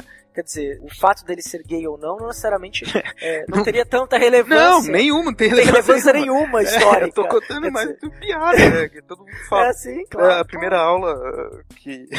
Eu lembro que eu fui numa aula trote, que foram fazer com a gente. Eu não lembro direito, que faz uns anos já que se- que escreveram na lousa lá que a primeira leitura era é, a vida sexual de Hitler, em alemão. Tinha que ler pra próxima aula, sabe? Uma coisa assim. Rola essas piadas aí, né? Mas é, é isso, não importa. São coisas que. É, curiosidades e tal, mas que, que, que fazem parte do debate, né? Por quê? Porque a gente tá sempre debatendo os assuntos, os conceitos, né? Historicizando as ideias. As coisas, por exemplo, eu falei isso aí agora de homossexualismo. Uma, uma ideia é um conceito, vamos dizer assim, que tem uma história, né? Se a gente voltar Sim, lá sim. na Grécia, não existia isso. Se a gente voltar na Grécia Antiga, Na Idade Média virou outra Virou coisa. outra né? coisa. E esse nome, a gente sempre tá muito preocupado na história com o anacronismo, né, César? Sim, sim, isso, exato. É, se a gente usa é, pra puxar o gancho aqui, pra aproveitar esse gancho Uhum. e me atirar nele, É. no bom sentido, Sim, eu, tô, eu tava imaginando uma tirolesa deu esse exemplo. sim, tá? entendi, entendi. Se joga então, Zé. Se joga aí, vai. Quando a gente vai, por exemplo, falar das, das relações entre pessoas do mesmo sexo, entre homens ou entre mulheres na antiguidade, ou na Idade Média, ou durante a Idade Moderna, e se a gente usa. A gente não pode usar o termo homossexualismo, porque Ah. era uma concepção que não existia. Exato. É, existia uma concep... Existiam concepções que davam, categorizavam as relações entre pessoas do mesmo sexo. Só que não existia o termo homossexualismo, não tinha a mesma ideia que a gente tem hoje. Exato. É, isso vale pra muitos assuntos, né? É, o que, que é esse anacronismo? É exatamente isso, é você diz- falar sobre um, um tema é, do passado, mas quando não existia esse problema para as pessoas, né? Então, por exemplo, é, às vezes falar de Ai, não vou tocar assuntos, tem assuntos que são muito polêmicos. Eu ia falar de violência contra a mulher, mas é muito polêmico isso, né, cara? Mas, vai, vou usar porque tem o Nelson Rodrigues aí como exemplo, né?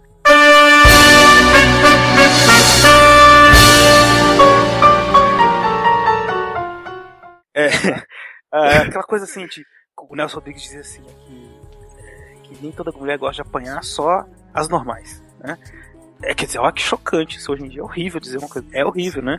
É, eu é, fazer um julgamento do- das ações, desse pensamento. é, eu posso fazer, evidente. Eu sei que é ruim. Eu não tô absolvendo o cara que batia na mulher lá no, no- no século XIX, no início do do, século XX. Mas eu tenho que entender, tentar entender os motivos que levavam a fazer isso ou que, que levam até hoje, né? Porque ainda- isso ainda é um problema gravíssimo na sociedade brasileira. Por isso que eu disse que é polêmico, né? Mas é, é uma busca por entender as causas, não causas, mas as condicionantes sociais disso, do- dessa violência contra a mulher, a posição da mulher, do homem, enfim. Então eu não tô pegando, eu não posso, a gente não pode pegar uma ideia de hoje e jogar no passado e, e começar a julgar, dizer isso é certo, isso é errado, isso é bom, isso é ruim. Isso não dá certo, não dá certo. Não, a gente tem que, a gente tem que fazer na, na nossa, na nossa escrita, na nossa narrativa, na nossa análise do passado, a gente tem que procurar entender como essa questão da violência social era encarada por aquela sociedade do passado. É, e tem muito exemplo disso, né, César? Até se a gente pensar. O uso de drogas, De vai, pensar droga. uso da droga. É, Você vendi- vendia-se cocaína nas farmácias no começo do século XX. isso.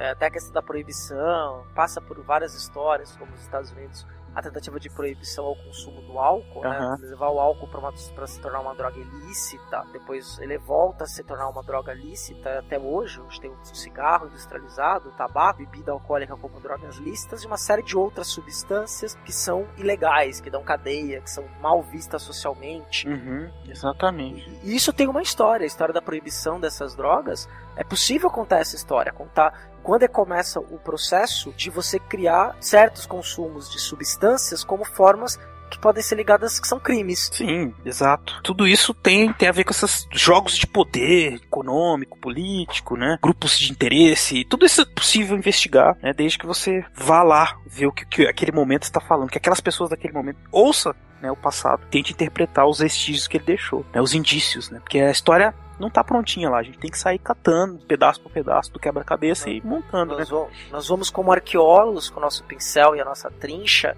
é, removendo pó lentamente É. até a gente conseguir encontrar fragmentos e desses fragmentos a gente consegue compor um texto que não reconstitui o passado. Uhum. É impossível reconstruir o passado de forma total. A gente descreve, fala sobre um aspecto daquela sociedade no passado.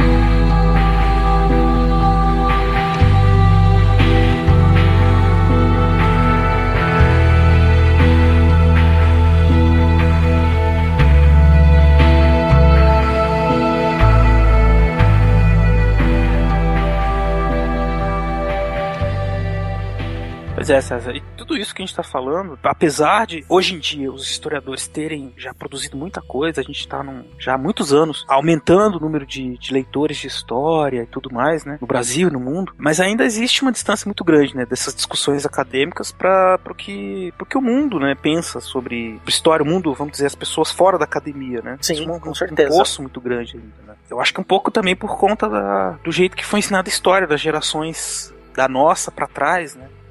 Era uma história muito tradicional, da cartilha, aquela coisa de você pegar o livro de história e decorar, que a gente falou no começo, né? Que eu vim fazer história, todo mundo queria saber se eu decorei a história na história. Não decorei nada, eu aprendi a, na verdade, a, a questionar todo aquele livro, né? Toda a história que é contada.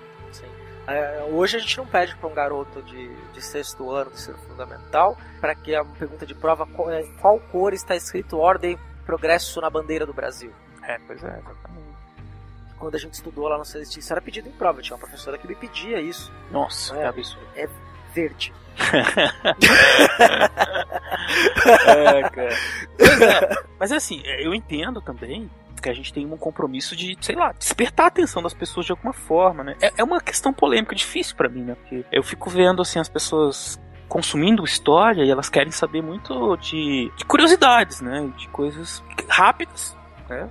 Coisas, informações Sim. rápidas, de, de objetos que elas consideram interessantes, assim. Então, é isso que a gente falou aí: sexo, drogas, rock and roll armas, né? essas coisas, as pessoas se interessam. Como, como é que eu vou chegar, vou fazer uma problematização política, social, daquilo? Não sei se é necessário. Principalmente mas, Espera, mas é uma pergunta. O que, que falta para o historiador? Será que o historiador tinha que fazer mais trabalho de divulgação? Trabalho de divulgação de história? Ah, não sei. Ou a gente deve ficar necessariamente dialogando entre nós mesmos dentro da academia? É, o historiador geralmente é visto como um chato, né, cara? A gente tem que ver, tem que reconhecer. A gente tem ele. É, mas a gente é legal, Não, eu sei, mas, é, mas eu tô lembrando aqui do Monty Python, Busca do Cálice Sagrado. Você lembra da cena lá do. do o historiador, na hora que eles saem, o rei Arthur sai, né? Na quest for the Holy Grail, né? Atrás do cálice sagrado. Aí aparece um historiador e fala: Ih, o rei Arthur foi pra lá e tá, tá, tá, tá, tá, tá. Ih, mas eles enfrentaram muitos perigos e tal. E passa um cavaleiro e frap, corta a cabeça do cara assim. é. Ou, ou, aquela história na hora que eles chegam no, na muralha, né? E, e tem o, o, escudeiro batendo os cocos pra evitar o som do cavalo. Não, é. É, mas, é, é, mas peraí, não tinha coco nessa, da Europa nessa época. de onde vocês trouxeram o coco? Mas será que foram durinhas? É, aí, tem essas discussões. Inglaterra, 932, ano Domini.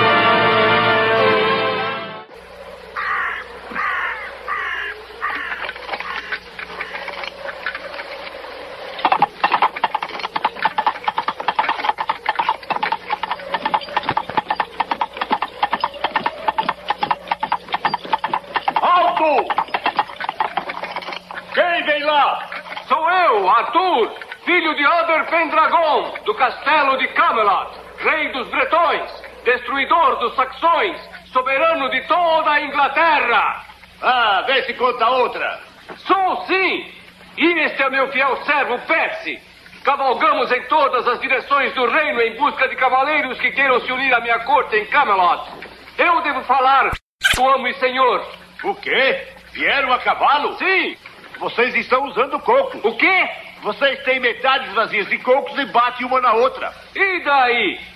Cavalgamos desde que as neves do inverno cobriam a terra, desde o reino de Mércia Onde até... conseguiram os cocos?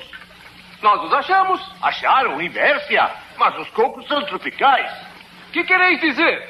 Esta é uma zona temperada. A andorinha voa para o sul com o sol, o gavião e o tordo do mar buscam climas mais quentes no inverno. E, no entanto, não são estranhos em nossa terra. Está sugerindo que os cocos migram? De forma alguma, podem ser carregados. O quê? Uma andorinha carregando um coco? Ela pode segurar pela casca. A questão não é por onde ela segura. É uma simples questão de proporção de peso. Um pássaro de 100 gramas não pode carregar um coco de meio quilo. Isso não importa. Ide e dizei ao vosso senhor que Arthur da corte de Camelot está aqui. Escute, para manter a velocidade do ar, uma andorinha precisa bater suas asas 43 vezes por segundo, certo? Por favor! Não estou certo? Não estou interessado. Pode ter sido carregado por uma andorinha africana. Ah, é, uma andorinha africana talvez, mas nunca uma europeia. É o que eu acho. É, concordo com Quereis perguntar ao vosso senhor se ele quer se unir à minha corte em Camelot? Mas é claro que as andorinhas africanas não são migratórias. Ah, é? Então, de qualquer jeito, elas não poderiam trazer o coco. Espera um pouco. Supunha que duas andorinhas tenham carregado juntas. Não, elas teriam que ter uma linha. É simples, elas usaram um pedaço de cipó. O quê? E seguraram o cipó sob as penas dorsais? Mas não, chato, eu tô brincando nesse sentido. Esse, esse cara mais historiador mais tradicional seria esse cara que, que tem um conhecimento profundo da história, daqueles detalhes todos do passado. É é uma palavra que usada para isso é erudição, né? Só conhece muita coisa. E que é bom, é bom. Então, é necessário, é necessário necessário que dentro historiador- da área de produção do conhecimento histórico, a, a história tenha uma linguagem que seja uma linguagem profunda, Exato. que vá além das, da simples curiosidade, mas tente enxergar aspectos importantes para aquela sociedade. Exato. Da, da, da concepção na qual eu escrevo história, tentar entender o que, que os homens do passado diziam ser verdadeiros naquele período do passado. Sim. Aí nesse sentido, a gente faz esse trabalho dentro da academia e saindo dela, vale essa, essa possibilidade de melhorar o texto para divulgação, né? Mesmo assim. Melhorar no sentido assim, tornar ele mais fa- fácil não, não é a palavra. É como é que eu vou dizer? Sem parecer chulo. É, Sem, eu, palatável, né? é, é, palatável é muito difícil. É, eu ia falar vendável, mas também é feio, né? Falar que tá fazendo pra vender. É feio vender? Não, não é feio, né, cara? A gente precisa ganhar dinheiro também. Tanta, Ah, gente, tanta gente vende livro com tanta, tanta bobagem aí. Eu pudesse escrever um- uma coisa interessante que Para as pessoas, para fazer, fizesse com que as pessoas pensassem Pensar, né? Pois e é. se interessassem, quer dizer, livros, é, livros de, de entrada. É, é, exato. Eu acho que não adianta a gente dar em pão de faca, né? Não adianta querer que a sociedade se adapte ao que a gente faz e, ache legal e se interesse de repente. A gente é que tem que dialogar com eles e construir alguma coisa que vale a pena. Muitos historiadores têm feito isso, né, cara? A gente, às vezes não historiadores também, né, que vendem, vendem bastante. Agora a gente tem o exemplo do Laurentino Gomes, antes a gente tinha aquele aquele, como chama? Eduardo Bueno. Eduardo Bueno, né? Tem uma, até deixo para vocês uma coleção aqui que eu, de textos que eu, que eu comprei há pouco tempo, que é bem nesse sentido, assim, to- uma história, o livro chama História do Brasil para Desocupados. Para, para ocupantes, desculpa. História do Brasil para Ocupados, do Luciano Figueiredo. Ele é uma coleção de textos de historiadores falando de diversos assuntos gerais, assim, sobre o Brasil, por São exemplo. pequenos ensaios? São pequenos, pequenos ensaios, cinco páginas cada ensaio. Então é uma coisa que você lê rapidamente. Né? Então vai falar sobre, sobre, por exemplo, a era das descobertas. Aí vem um textinho sobre tráfico negreiro, por exemplo, que é escrito pelo Luiz Felipe de Alencastro, que é um mega historiador assim desse assunto. Né? Referência na área. referência na área. Então, ele escreve um texto de uma, duas, três, quatro, quatro páginas, entendeu? A pessoa pega, lê aquilo, tem algumas, algumas informações importantes e dali ela começa a pensar melhor sobre aquele assunto. Então acho que a gente tem que pensar alternativas, cara, de divulgação mesmo, assim, sem sem muito pudor, sem muita se preocupar muito com se, porque muitas vezes isso é, é mal visto, né? Na academia assim, aquela coisa, ai, tá vendendo Ah. livro, tá, tá, tá escrevendo historinha. Traiu o movimento. É, traiu o movimento. Eu acho que não, eu acho que é um. É uma responsabilidade social quase. Não adianta a gente ficar. Se alguém não fizer, se a gente não fizer, alguém vai fazer. Sim, sim. Então, e fizeram, né? As pessoas Fizeram. fora da área, que não são profissionais da história, escrevem. O, Laurentino, o livro do Laurentino Gomes, ou tanto 1808 quanto 1822, venderam mais de um milhão de cópias. Sim, tem. Um livro de história, o que significa que as pessoas querem ler sobre história, que gostam do tema. Exato. É, aí fica um pouco essa crítica aí pros nossos colegas, pra gente também nisso, né? É, é isso, é pegar mesmo e transformar e fazer com que ela seja publicada, vendida de uma. e que seja relevante ainda assim, né? Não tô criticando, sim, necessariamente o trabalho de quem não é historiador. Pode escrever, Sim, normalmente. sim, claro, claro. Nós não Isso somos donos da, da história, donos do Sim, passado. E tem, tem toda a legitimidade, pode escrever. Tem que vai ser criticado também, evidente, dentro da, da, da, da construção do seu texto. Para outros historiadores, né? Eu já vi gente criticando o 1808 em tais e tais aspectos, não vem ao caso, mas enfim, isso é pra academia, o jeito que ele tratou as fontes, a bibliografia, mas isso é outra história. Mas ele tá aí, vendeu, construiu uma ideia, uma ideia de história. Quem não concorda, que escreva outro livro. É isso Sim, que é bom, né? sim. É, e e a gente vai produzindo mais. É assim que você produz conhecimento em ciências humanas, né? Exato. A gente produz um texto, você não concorda com aquele texto, você vai estudar, vai visitar aqueles documentos novamente, vai trazer outros aspectos, escreve outro livro e fala, "Olha, tá vendo? Dá uma outra versão sobre o passado, uma outra interpretação para aquele momento. Exato, exato, cara. Mas é isso, então. é, a gente tem, tem que pensar isso. E esse é o objetivo, na verdade, do nosso. Do nosso Podcast. podcast. né, cara? Apesar da gente ter. A gente, a gente se esforçou bastante aqui, falando de um assunto delicado, porque. Delicado no sentido que a gente tá falando é, do que a gente faz todo dia e pode ficar. vive disso, né, Vive Beraba? disso, é, paga o açougue com isso. A gente É, ama isso aí. É, Nós somos acadêmicos também. isso. né? A gente ama trabalhar com isso, a gente escreve de forma acadêmica, é, lê textos acadêmicos desses historiadores, mas nós somos profissionais e os textos profissionais da área, para nós, são textos simples, Aham. né? Porque a gente já está acostumado com essa linguagem. Tem uns que Então, não são tão simples assim. É, dizer. sim. Tem umas coisas que são cabeludas, meu Deus. É, É. sim, com certeza. Até Vai- difícil- vai até dizer difícil de entender, né? Não é historiador, mas vai dizer que você, da primeira vez que leu Foucault, falou: Ah, saquei. Nossa senhora. Eu acho que eu de- Até eu- hoje eu- acho que eu não, não entendi muita coisa. Eu duvido a pessoa que fala que entendeu, eu falo assim, ah, não entendeu. Não é Ah, eu demorei, eu demorei. eu, eu fui, eu, fui, eu fui entender. Eu fui entender o Vigiar e Punir, eu já tava terminando o doutorado. Ah, pois é. Não, aquele livro que eu te emprestei ficou muitos anos com você, o Microfísica do Poder. Sim. Eu lembro que eu li ele em 99, aí ficou com você um tempo, aí você me devolveu. Aí eu fui ler uns textos e falei, nossa, nunca tinha pensado nisso, eu já tinha lido o livro, cara. Mas isso é só depois que você entende, é muito bom, cara, na verdade. É a grande mágica da leitura também. É, né? Quando você lê um livro. livro e você volta a lê-lo depois de alguns anos, as tuas experiências de vida, as suas outras leituras vão ajudar você a enxergar outros aspectos naquilo. É pra você ver, cara, como a história tá escrita, né? Então ela. Cada momento você vai ler ela de um jeito, né? Também. Isso. Vai escrever dela sobre de um jeito, enfim. A vida vai passando e a gente vai mudando. né? Vai entendendo tudo diferente. E aí a gente muda o nosso jeito de falar sobre o passado também. Também, né? Ah, é igual agora, nós estamos falando. Quem escutou aquele último podcast, aí tá escutando esse agora, além de uma qualidade de som muito melhor, tá vendo que a gente mudou um pouco, assim. Talvez, não sei quanto, vocês que vão dizer o quanto, mas muda um pouco o tom, né? Não sei. Espero que a gente tenha ficado melhor em alguns aspectos, mas sei lá. É, Vamos que a ver. gente tenha conseguido trazer um tema que é um tema muito específico para nós, né, que é pensar como que a história, a escrita da história, para ficar mais fácil, como que fa- falar sobre o passado se transformou em alguns momentos e que falar né, do passado não é só decorar datas e colocá-las numa linha e falar ano tal aconteceu isso, dia tal do ano tal aconteceu isso, dia tal do ano tal aconteceu isso, mas sim da gente pensar naquele período como aqueles homens viviam, o que eles achavam sobre o mundo, quais foram as suas concepções sobre Deus, suas concepções sobre bem, sobre mal, como é que eles liam, como eles faziam sexo, como eles se drogavam, que tipo de Exato. música eles ouviam, como eles faziam política, quem eram os excluídos, quem eram os incluídos, e Isso. várias possibilidades de temas possíveis. Né? E é isso que a gente faz. É, então, exato. Esse era o nosso objetivo, que espero que a gente tenha cumprido. Mostrar pra vocês que falar sobre história é, é falar sobre muitas coisas da vida, falar sobre o homem em toda a complexidade da sua vida, né? Então, a gente pode, a gente fala sobre tudo, a gente pensa, enquanto nós estamos tentando entender um, um momento do passado, a gente pensa sobre isso. É um processo que é, é muito gostoso de fazer, mas que exige bastante concentração e tudo, atenção, né, pras fontes, pra tudo mais. E é isso, eu espero que vocês tenham gostado, César.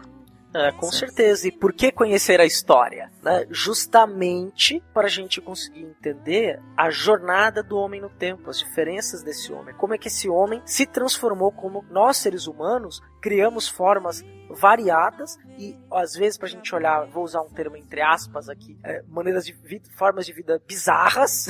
Exato. E que como essas formas de vida foram se transformando, como esse homem do passado era muito diferente do homem que a gente é hoje. Exato. E, e entender essa trajetória é entender as possibilidades do humano. Exatamente. César falou, falou bonito agora. Nem, É. nem vou completar. Ficou muito bom, cara. É É, isso. Espero que tenha, as pessoas tenham curtido esse podcast. No mês de outubro a gente volta. Mas não desliga ainda não, porque tem um pouquinho mais aí pra gente, os nossos comentários e recados finais. Vai mais. Não essa que te louva a cada verso, mais outra, reverso de sua própria placidez, escudo e crueldade a cada gesto.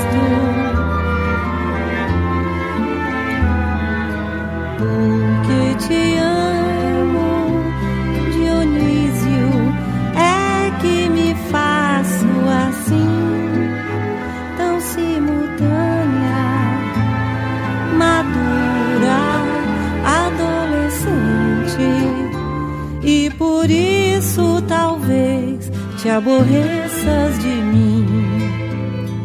E por isso talvez te aborreças de mim. E por isso talvez te aborreças de mim.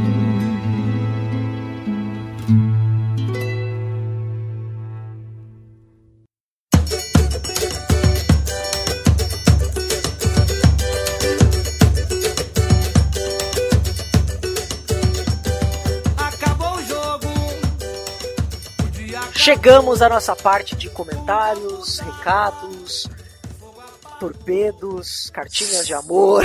Sim, chegamos. Vamos lá então. O que, que nós temos aí? Cartinhas de amor, acho que eu não recebi nenhuma, não. É, nem eu, nem eu. Não recebemos cartinhas de amor, mas pelo menos cartinhas de amor, assim, fala gostamos, ou cartinhas de ódio, odiamos. Qualquer coisa é importante. É, então, eu da segunda parte recebi alguns comentários informais, assim, as pessoas falando no Facebook. Eu agradeço especialmente a, a atenção dos dois amigos que ouviram, o, o Augusto, dois amigos lá de Uberaba, o Augusto Santos e o Thiago Riciopo.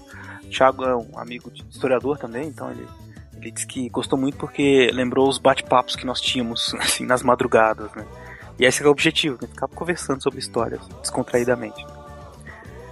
O que mais, César? E o que que eles... eles, eles Não, é, é, eles acharam, é, acharam legal, assim, né, no sentido geral, assim, não foi nenhum comentário específico, assim, acharam bom. Muita, muita gente repetiu, assim, nos comentários primeiro, né, que foi legal porque é, não tem, né, ninguém comenta, assim, muito. Historiadores falando de história e tentando fazer ela ficar mais fácil de digerir. Sim, é na linguagem do podcast, né? Exato, é. A linguagem do podcast tenta ser um pouco dinâmico. Uhum. E aí eu tenho que agradecer especialmente ao Felipe Cabral. Felipe Cabral foi o responsável por migrar o site do wordpress.com por pro wordpress.org e eu falhei, eu até pedi desculpas pra ele pessoalmente, mas ele é um cara tão bacana que falou, não se preocupa com isso não, tá tranquilo, mas eu faço questão de agradecer, Felipe, muito obrigado, porque tanto eu quanto o Beraba nós somos noobs nesse assunto e você fez essa gentileza, fez rápido é uma coisa que provavelmente vai demorar anos para aprender a fazer. Você teve essa disposição, fez pra gente aí com a maior boa vontade. Muito obrigado, viu, Felipe? Maravilha, que bom, né, cara, que a gente tem ajuda pra essas coisas, porque olha, não é fácil. É importante, né? Esse tempo exíguo que a gente tem. Sim, pouco tempo e só no hobby, né? Nós estamos falando hobby, né, na verdade, né? falando de coisa que a gente gosta. né? E se você deixou, se algum dos ouvintes deixou algum comentário no formulário, eu tenho uma notícia não muito boa, porque eu descobri no meio dessa semana agora, antes de a gente terminar de gravar, é, agora vamos colocar aí para a segunda se- metade de setembro, que o formulário de contatos não estava funcionando. Você colocava o teu comentário, mandava enviar, aparecia a mensagem que seu comentário foi enviado, mas ele não chegou pra gente. Aí eu já coloquei um novo plugin no site, agora o formulário de contatos funciona. Então, se você mandou uma mensagem por contato, a gente não tá lendo agora, peço desculpas que nós não recebemos por esse problema técnico. Mas você pode comentar pelo nosso formulário de contatos. Você acabou de ouvir esse episódio, qualquer coisa que você queira comentar, é, elogio, crítica, até sugestão de novos temas, a gente é aberto. Você pode comentar no nosso formulário de contato, na nossa fanpage no Facebook, pode sugerir temas pra gente. Como é que faz? Qual que é o nosso é, endereço da, da fanpage do Facebook, Beraba? facebook.com barra fronteiras no tempo. Exato. E se quiser mandar um e-mail pra gente, manda pra onde, Beraba? Fronteiras no tempo, arroba gmail.com. Exato, né? Então esses, são esses caminhos pelo comentário no site, pelo formulário de contato também do site do fronteirasnotempo.com, pelo Facebook, facebook.com barra fronteiras no tempo, ou por e-mail, fronteirasnotempo.gmail.com. Uhum. É isso, maravilha. Então nos encontramos de novo, Beraba, para conversarmos sobre um novo tema de história No mês de outubro. no mês de outubro. Então, tamo junto. Isso aí, vamos lá. Firme. Obrigado pela paciência de todos e nos encontramos então no mês de outubro. Abraço.